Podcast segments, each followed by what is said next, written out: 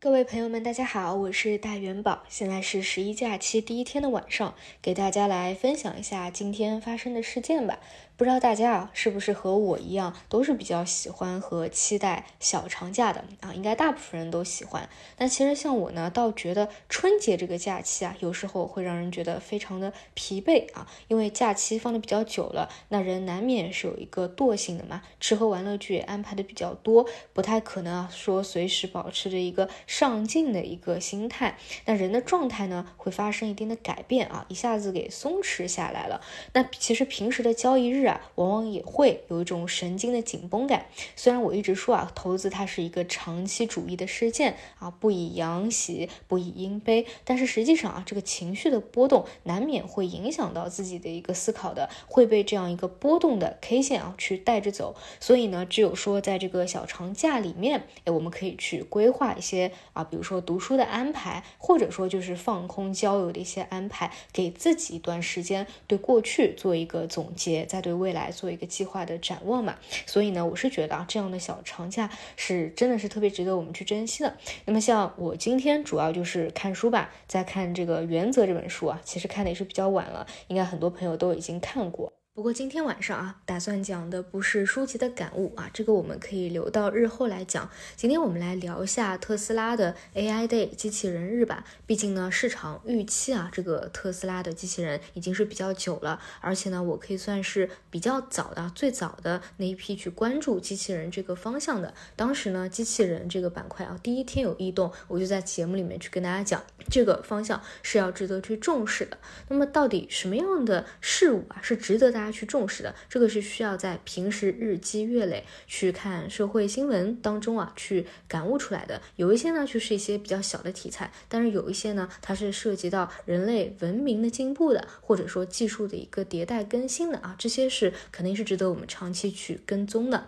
那当时为什么会特别看好机器人未来的发展啊？一个就是我们去看一级市场融资是能很能够反映一个行业的景气度的。那至少说机器。人啊，这个方向其实这几年的一个融资啊、项目啊都在不断的增长，而且呢，它是新技术的一个迭代，最终能够体现在生产力效率的一个提高上，能够让我们的生活更加美好。而且呢，它的市场空间啊也足够大，因此呢，就基于这个人类美好生活的向往，再加上本身的一个市场空间啊，就值得我们长期去关注。那么对于马斯克来说啊，他在今天的 AI Day 中提到的。机器人的最终目的，其实我觉得是更高的拔高了一个层面啊，最终目的就在于大幅度提高生产力，构建一个没有贫穷的未来啊，这是一个平权的一个意义了。而机器人对于经济潜在产出的提升，也在两个数量级。那之前呢，大家对机器人大会的预期啊，确实是非常高的，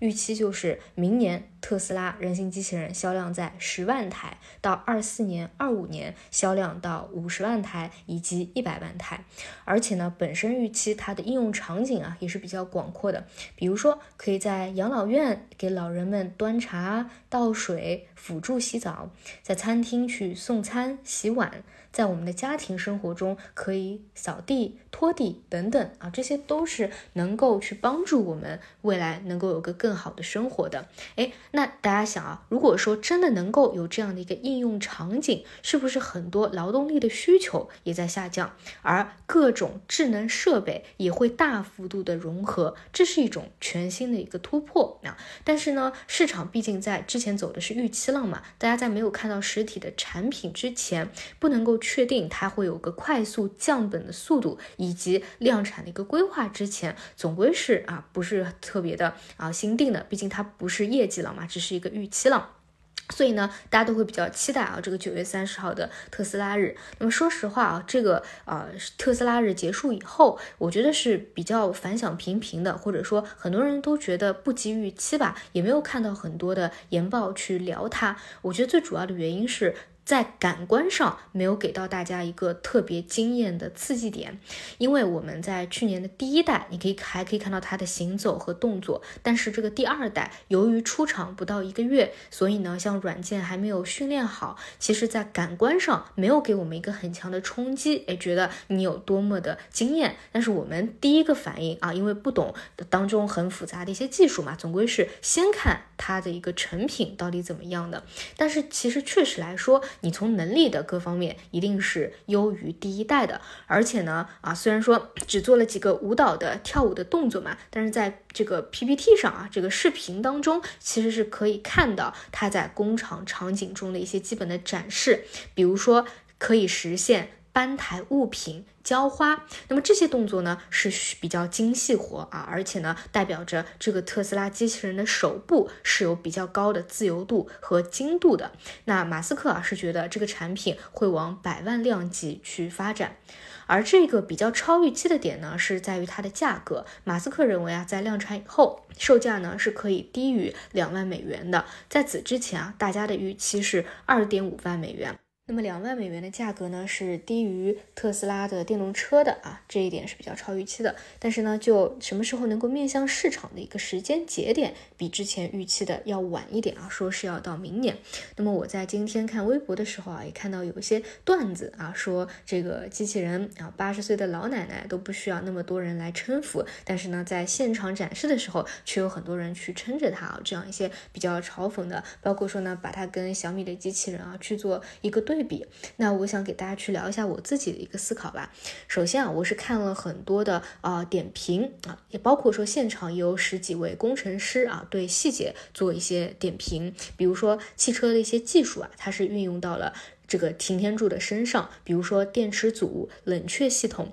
另外呢，还使用了与汽车测试类似的技术去进行机器人的运动。和对外部碰撞的模拟，而特斯拉自动驾驶系统的主控系统也被应用在了这个机器人的头头脑上。机器人啊是采用了和汽车一样的视觉感知，使用了摄像头输入数据，以神经网络进行计算。而目前来看啊，有一个比较特别超预期的点啊，看分析师聊的就是训练算法框架和硬件的迭代这一点。硬件呢已经不需要大幅度的修改。如果说未来能够量产，训练的灵敏度、速度和任务都有望实现快速的一个进步。这个是从技术上来说的。那么我再说一下，就我而言啊，比较有感触的点在哪里？其实这一场 AI Day。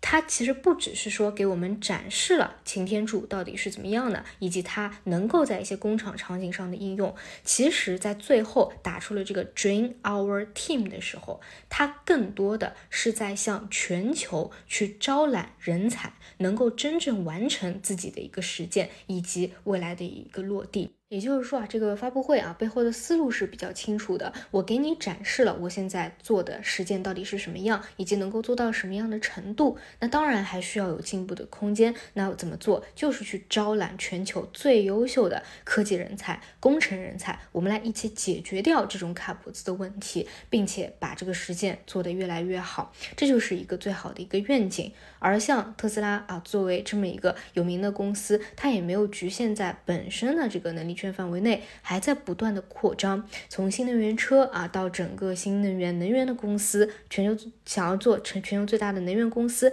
还有想要去上火星啊，往卫星通信、航天这么一些领域去进行一个拓展，整体做的呢都是去让人的生活更加美好，去找到一些卡脖子的点。并且呢，向四方招揽人才，去解决一个又一个的困难和痛点，并且呢，把产品做出来，放到我们的面前去量产它，并且完成一个比较好的愿望和愿景。比如说，像机器人最终的目的啊，就是。没有世界上没有贫穷，这一点呢还是比较让人感到感动的。因此呢，对于新兴的技术啊，无论是这个呃咱们中国、美国，其实这个是无论国界的啊，包括像光伏的行业，那么多的新技术，它最终的一个目标是什么？提高效率啊，能够降本增效。完成的过程呢，自然是需要时间去克服重重的困难的。但是我们却是看到，在一步一个脚印啊，踏实的去完成，那这个就是未来可期的。哪怕说短期做不了，那往后面去看，过了半年，过了一年啊，依旧都是值得去期待的，